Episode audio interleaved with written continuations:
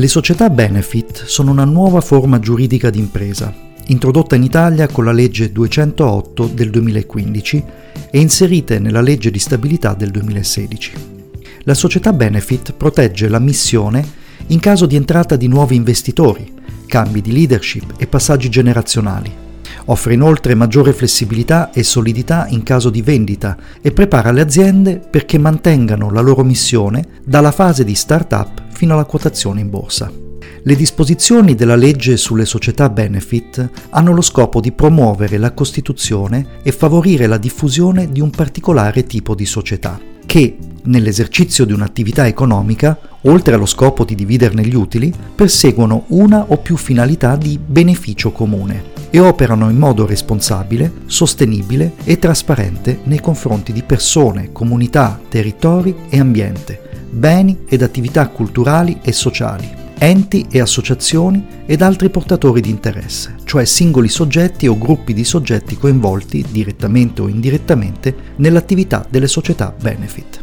Con il termine beneficio comune, la legge sulle società benefit indica il perseguimento nell'esercizio dell'attività economica delle società benefit di uno o più effetti positivi o la riduzione degli effetti negativi su una o più delle categorie di soggetti sopracitati. Tali finalità sono indicate specificamente nell'oggetto sociale della società benefit e sono perseguite mediante una gestione volta al bilanciamento con l'interesse dei soci e con l'interesse di coloro sui quali l'attività sociale possa avere un impatto. La società benefit che non persegua le finalità di beneficio comune è soggetta alle disposizioni di legge in materia di pubblicità ingannevole e alle disposizioni del codice del consumo. Fermo quanto previsto dalle norme del codice civile in materia di società di capitali e società di persone, la società benefit deve indicare, nell'ambito del proprio oggetto sociale, le finalità specifiche di beneficio comune che intende perseguire. Le società diverse dalle società benefit, qualora intendano perseguire anche finalità di beneficio comune, sono tenute a modificare l'atto costitutivo o lo statuto, nel rispetto delle disposizioni che regolano le modificazioni del contratto sociale o dello statuto proprie di ciascun tipo di società.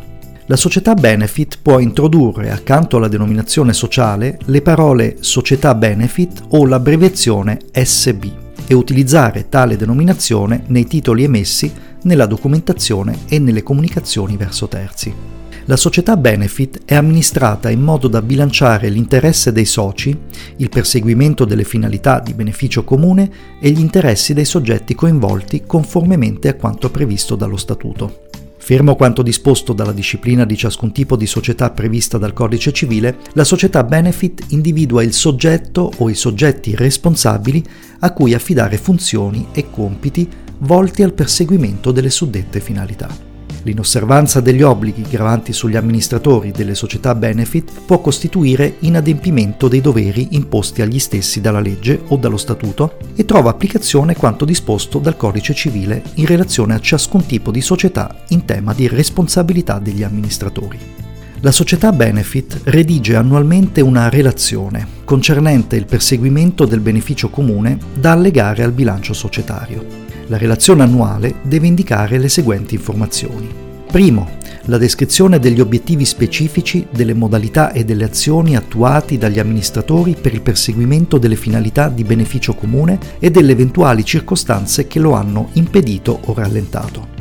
Secondo, la valutazione dell'impatto generato utilizzando il cosiddetto standard di valutazione esterno, di cui è l'allegato 4 della legge sulle società benefit e di cui si dirà tra breve. Terzo, una sezione dedicata alla descrizione dei nuovi obiettivi che la società Benefit intende perseguire nell'esercizio successivo. La relazione annuale è pubblicata sul sito internet della società Benefit. A tutela dei soggetti beneficiari, taluni dati finanziari della relazione annuale possono essere omessi. Come anticipato, lo standard di valutazione esterno che deve essere utilizzato ai fini della valutazione d'impatto da riportare nella relazione annuale è quello contenuto nell'allegato 4 della legge sulle società benefit.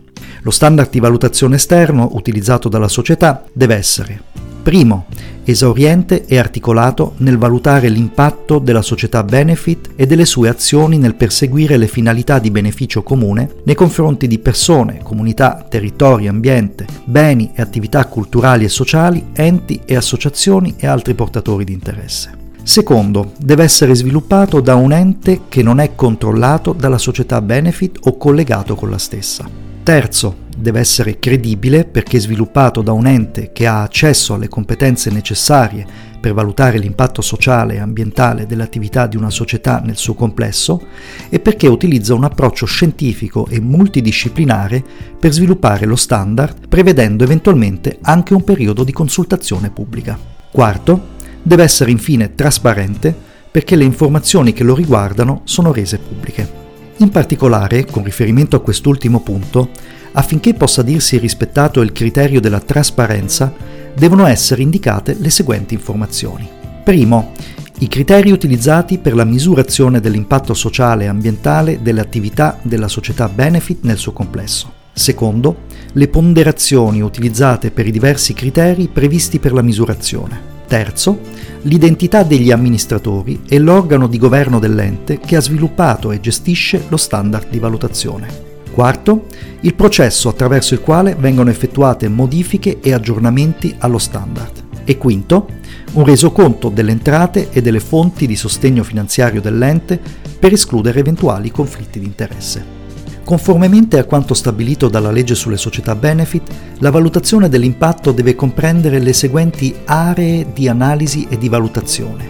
Primo, il governo d'impresa, per valutare il grado di trasparenza e di responsabilità della società benefit nel perseguimento delle finalità di beneficio comune, con particolare attenzione allo scopo della società benefit, al livello di coinvolgimento dei portatori di interesse e al grado di trasparenza delle politiche e delle pratiche adottate dalla società benefit. Secondo, i lavoratori per valutare le relazioni con i dipendenti e i collaboratori in termini di retribuzioni e benefit, formazione e opportunità di crescita personale, qualità dell'ambiente di lavoro, comunicazione interna, flessibilità e sicurezza del lavoro.